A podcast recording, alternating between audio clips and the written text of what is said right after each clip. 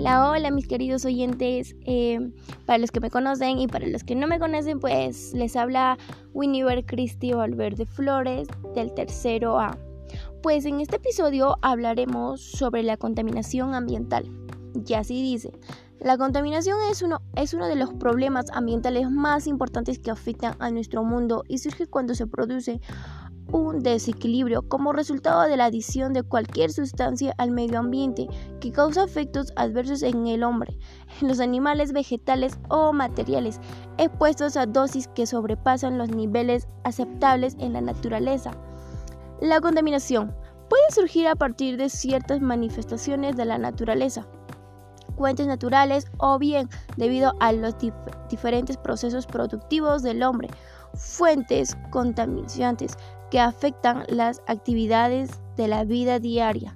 Las fuentes que generan la contaminación del origen antropogénico más importantes son industriales, frijolíticos, matederos y cutiembres, actividad minera y petrolera, comerciantes, envolturas y empaques, eh, acrílicos, agroquímicos, domiciliares, eventos españoles, restos de jardinería y fuentes móviles, gases de combustibles y vehículos. El proceso técnico y el acelerado crecimiento demográfico producen la alteración del medio, llegando en algunos casos a tender contra el equilibrio biológico de la Tierra.